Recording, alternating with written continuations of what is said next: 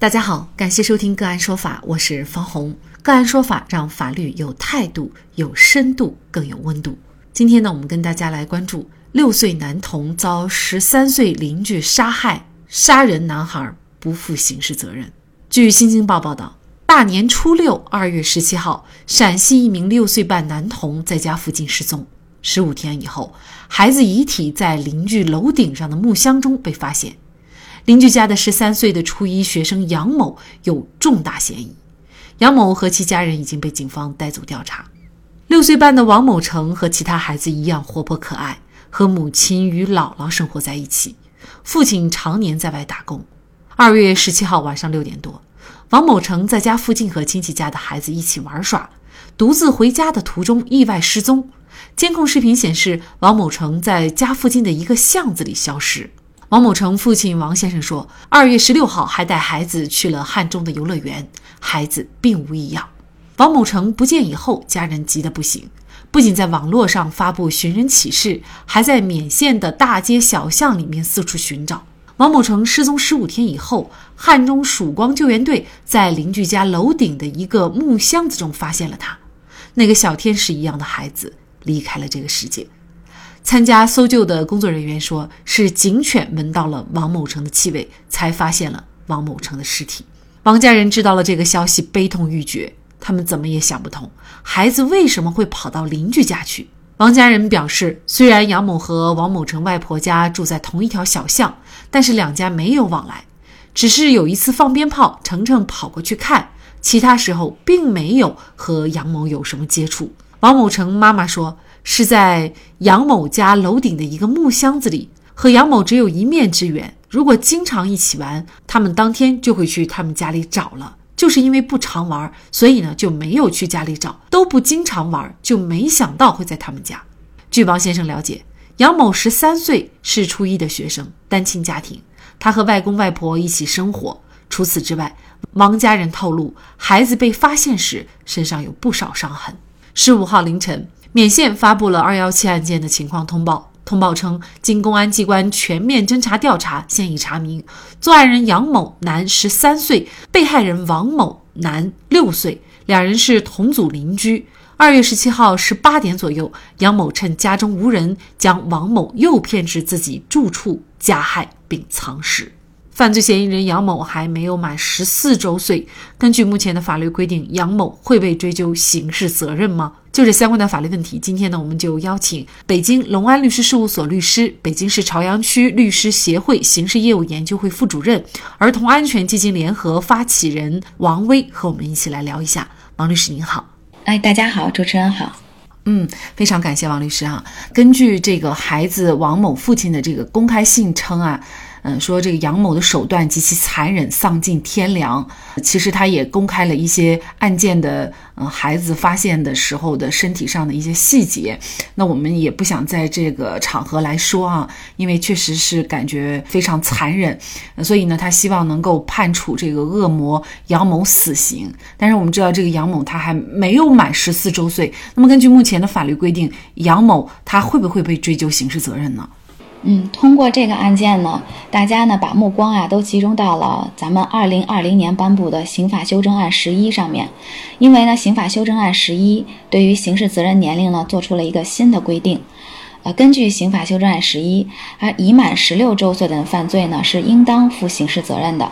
那么已经满十四周岁，但是不满十六周岁的人呢？如果他犯了故意杀人、故意伤害致人重伤或者死亡、强奸、抢劫、贩卖毒品、放火、爆炸、投放危险物质罪，他犯了这些罪的话呢，他是应当负刑事责任的。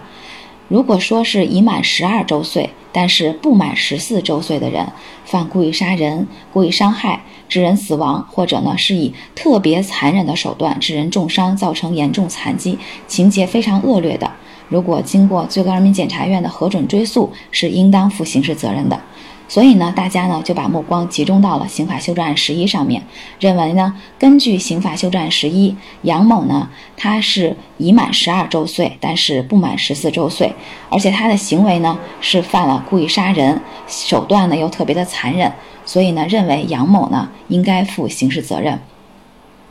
但是呢，非常遗憾的是呢，刑法修正案呢，它的生效日期啊是二零二一年的三月一日，本案呢案发的时间呢是二零二一年的二月十七日，也就是说呀，案发的时候呢，刑法修正案十一啊还没有生效。也就意味着呢，本案不能适用于刑法修正案十一的新规定，而只能适用以前的刑法条文。根据以前的刑法条文呢，不满十四周岁的人犯罪呢是不负刑事责任的。如果呢经过身份核查，杨某呢在案发的时候确实不满十四周岁，那么杨某呢是不负刑事责任的。这个呢就关系到一个刑法溯及力的一个概念。呃，什么是刑法的溯及力呢？就是刑法溯及以往的效力。用老百姓的话来说呀，就是新刑法对于它生效以前发生的犯罪行为是否生效。我国呢，在刑法溯及力上面采用的呢是从旧兼从轻的原则。这个从旧兼从轻的意思啊，就是说新法原则上呢不具有溯及既往的效力，但是呢，新法处罚较轻的情况除外。所以呢，在刑法修正案十一生效以前，不满十四周岁的人犯罪是不负刑事责任的。结合本案来看呢，可能呢就会得出让很多人无法接受的一个结论。那这个案子也就是说，事实上杨某不仅不可能会被判死刑，甚至呢连刑事责任都无法追究。那么这个对于受害者的父母来说，包括我们普通的大众来说，可能都有点难以接受啊。杨某他。按照目前的法律，难道就什么责任都不需要承担了吗？嗯，是这样的，就是刑法上面呢，它这个相关的条文呢，呃，也有规定，就说如果说啊，因为不满十四周岁，没有办法给予刑事处罚的，首先呢是要责令他的父母或者是其他的监护人来加以管教，那么在必要的时候呢，依法呢进行专门的一个矫治教育。这个是刑法条文上面的规定，同时呢，就是根据民法的一个规定，我们新颁布的民法典的一个规定，就是杨某的父母呢是要来承担民事赔偿的责任的。假设如果这个案子它发生在刑法修正案实施以后，也就是三月一号以后的话，杨某他是不是就必然会承担这个刑事责任呢？呃，就是如果说这个案件啊发生在三月一号以后，那么。确实，根据就是目前的一个报道情况来看的话呢，杨某是有重大的作案嫌疑的，而且手段呢也是非常残忍的。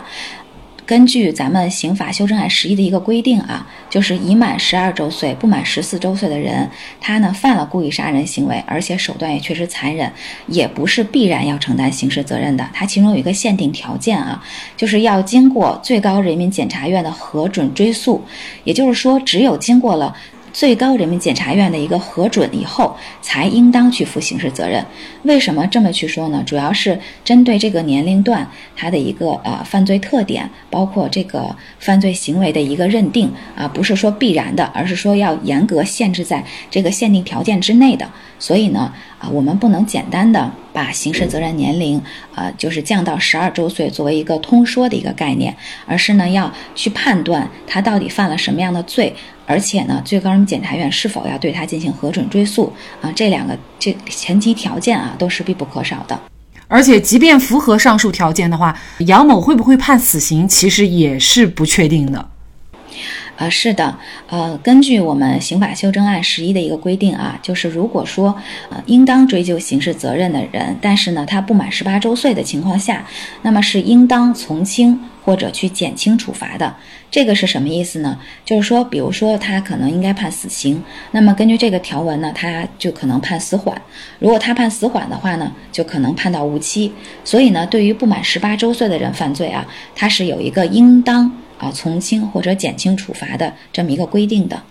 未成年人啊，小小的年纪，手段如此残忍，而且呢，整个行为下来，我们也觉得是非常冷血。那您觉得这背后的主要原因会是什么呢？呃，我觉得应该是多方面的原因吧。首先，肯定最重要的是家庭教育的缺失，肯定是第一位的。那么，根据相关的就是报道来看呢，确实这个杨某的呃父母可能在他小的时候就离异了。然后杨某也是跟着老人啊一起长大的，他的性格呢可能也存在就是比较孤僻的这种情况。杨某在家庭教育啊、家庭关爱这一方面可能是有一定的缺失的。那么在我们现在在的这个社会啊，因为经济发展的非常的快，那么很多父母也是迫于呃压力啊，然后离开自己的孩子，把孩子交给隔代来带，甚至交给其他的亲戚来带。呃，父母对于孩子的关爱和陪伴。呃是比较少的，那么这种情况下呢，可能嗯在孩子的成长过程中没有办法及时去纠正和发现孩子的一些问题啊，然后来跟孩子做很好的一个沟通，嗯，还有呢就是我们目前。国家的离婚率确实比较高，那么在这种情况下呢，对于未成年子子女的一个抚养问题啊，确实一直是一个比较难的一个呃课题。那么在离异家庭里面呢，嗯，未成年的子女呢，确实可能存在嗯就是关爱缺失啊，可能会。嗯，存在这些问题，那么所以呢，家庭教育的缺失呢，肯定是第一位的。那么第二呢，我觉得学校教育的不足呢，也应该被认识到。因为目前啊，就是我们呃很多就是随着新闻媒体报道的增多啊，可能一些校园暴力啊、校园欺凌啊啊这些事件呢。会逐渐的浮现在大家的眼前，但是其实呢，校园欺凌啊和校园暴力由来已久，呃，在很多年以前就已经有了，而且呢，在可能在北上广深这种城市好一些，在一些可能二三线的城市会比较严重啊，甚至就是大家看到报道以后觉得呃那些行为不可思议。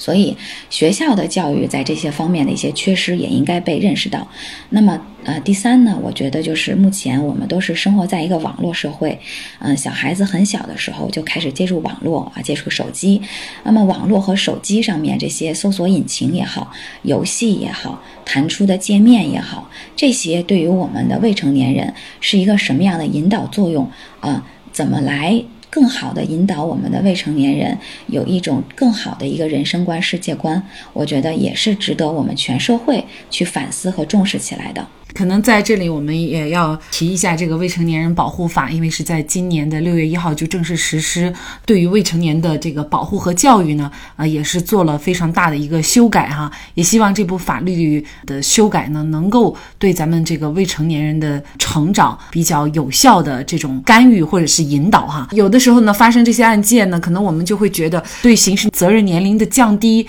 真的会有效的遏制或者是减少未成年人犯罪吗？对于刑事责任年龄的修订啊，很大程度上，我觉得对于未成年人的这种恶性的故意犯罪，它是能起到一个很大的震慑作用的。但是呢，教育未成年人啊，我觉得绝不不能仅仅啊，就是说靠吓唬、靠震慑，因为未成年犯罪有一个很大的特点呢，就是冲动犯罪。